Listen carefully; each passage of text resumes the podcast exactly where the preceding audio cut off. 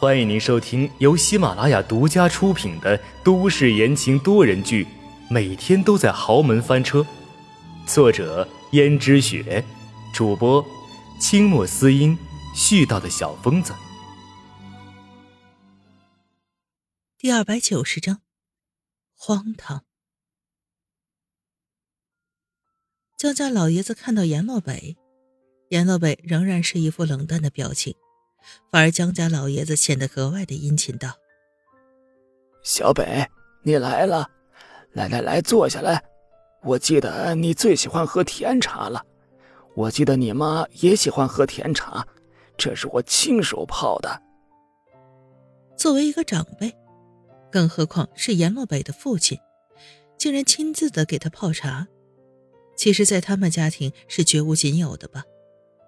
但是阎洛北却不屑一顾，甚至就连江家老爷子递过来的茶都没接。老爷子略微觉得有点尴尬，只好将茶放在了阎洛北的面前。阎洛北看也不看，随后向江家老爷子道：“你觉得逸轩管理江氏集团，真的不会出任何差错吗？”江家老爷子有点惊诧。为什么这么问？然后江家老爷子不愧是人精，立刻就想到了。你是不是发现逸轩管理江家的问题了？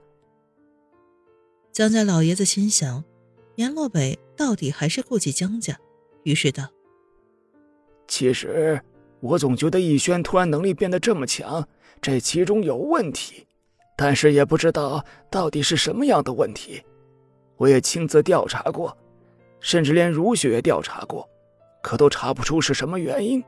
难不成你查出来了？既然你都觉得他不可能一挥而就，那你为什么还那么放心的把江氏集团交给他呢？难不成这其中真的有问题？如果你发现了，要及时告诉我，不要让江家的基业毁于一旦了。这个时候。江家老爷子顿时紧张起来，也非常想知道到底出了什么问题。而看样子，阎洛北已经知道问题所在。阎洛北道：“你就那么迫不及待，你就那么在意江家的基业吗？”小北，我知道我对你们如此有诸多亏欠的地方，而你妈现在已经不在了，我无论如何也补偿不了她了。但是你还在，所以我只能尽力补偿你。我知道我对不住你，但是江家的基业的确很重要。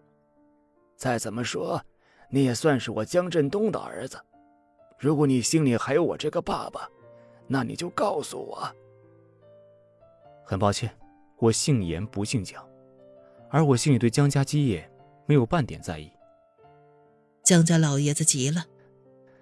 小北，你今天既然来找我，不就是想告诉我江家的问题吗？我知道你心里还心系着我，心系着江家，而且小北，逸轩就算做的再好，我心目中最中意的江家继承人还是你呀。我亏欠你们母子那么多，我想的都是怎么弥补你。怎么弥补我？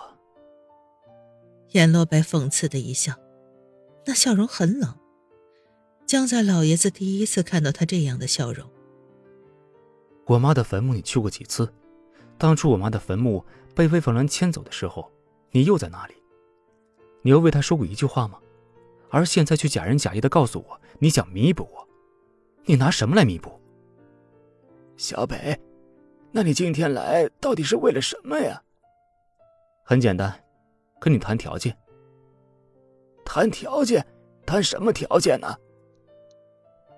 江家老爷子颓废的坐回到了沙发上，刚泡好的茶还泛着热气，可惜一口都没动。我想用这件事跟你做个交换。江家老爷子叹了口气：“哎，说吧，但凡是我能做到的，我一定做到，哪怕是你要我这条命，也在所不惜呀。”你未免太把你的命当回事情了。